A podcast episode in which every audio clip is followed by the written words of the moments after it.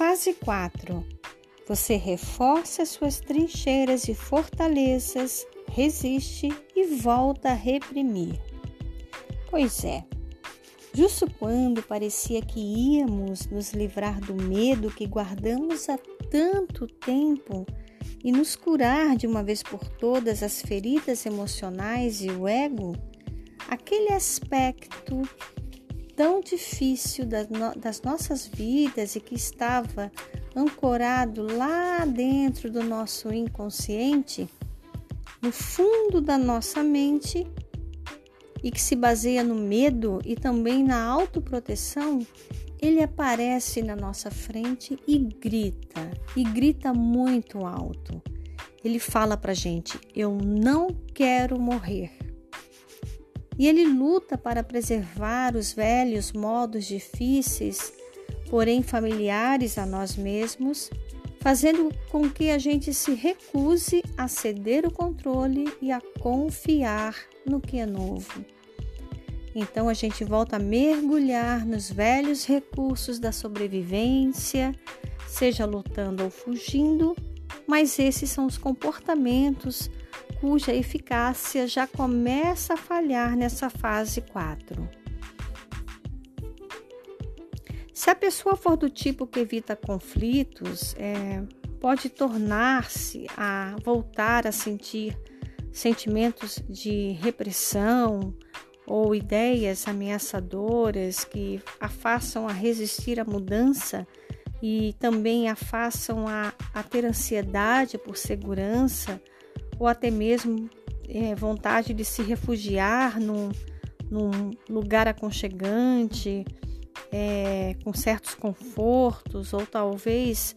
a faça sentir menos fome ou mais fome, vontade de engordar, vontade de emagrecer, coisas que façam com que ela repense algumas situações da sua vida, talvez essa pessoa finja que não há nenhum problema, adotando uma imagem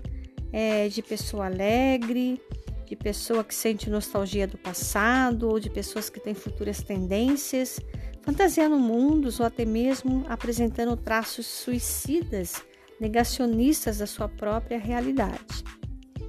Pode ser que essa pessoa ache que não tem mais nada a fazer na Terra e queira juntar-se a anjos ou extraterrestres